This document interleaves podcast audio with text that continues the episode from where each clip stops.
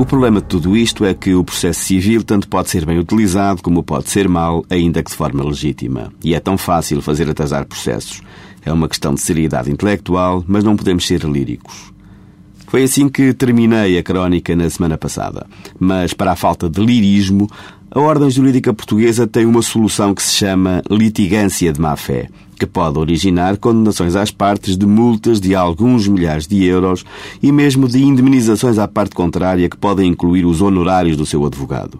O legislador quer que aqueles que venham deduzir pedidos ao tribunal ou venham contestar o que outros pediram em tribunal sejam sérios não deduzam pretensão ou oposição manifestamente infundadas, não alterem por ação ou omissão a verdade dos factos relevantes, não pratiquem omissões indesculpáveis do dever de correção eh, ou de cooperação, nem façam uso reprovável dos meios processuais que têm ao dispor.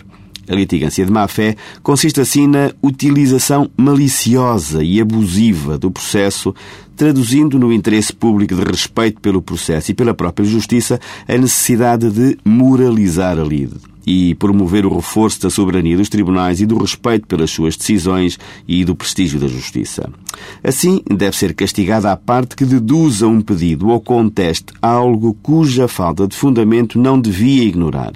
Não tem que ver com uma interpretação razoável do direito, mas com interpretações absurdas ou de situações que saibam não corresponder à verdade. E castigada também deve ser aquela parte que, por exemplo, omita factos relevantes para a decisão da causa. Por exemplo, vir contar uma história omitindo partes relevantes que lhe alteram o sentido. Imaginem que alguém intenta uma ação contra uma seguradora pedindo uma indenização por um acidente de viação que não ocorreu. Ou alguém que venha dizer que não recebeu em mão determinada quantia e se comprove que a recebeu ou ainda alguém que venha dizer que não assinou um determinado documento e se comprove sem dúvida razoável que o fez. Tudo isto são situações em que os tribunais condenam em multa autores ou réus, mesmo sem necessidade de pedido nesse sentido.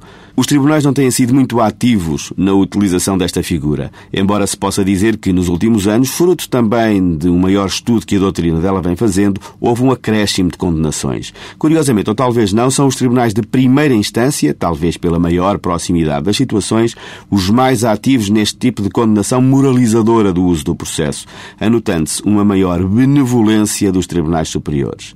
O importante é que se tenha a noção de que o uso do processo ou o recurso aos tribunais para fins menos próprios, para mentir, para omitir, para arrastar processos para além do razoável, não pode ser compensador nem pode ser tolerado. Com tantos processos pendentes, estas situações ocupam imenso tempo e impedem que se estejam a tratar outros processos. Quem litiga de má fé não faz jogo limpo e os tribunais, sempre que possível, deverão atuar, quanto mais não seja para desincentivar o vale tudo.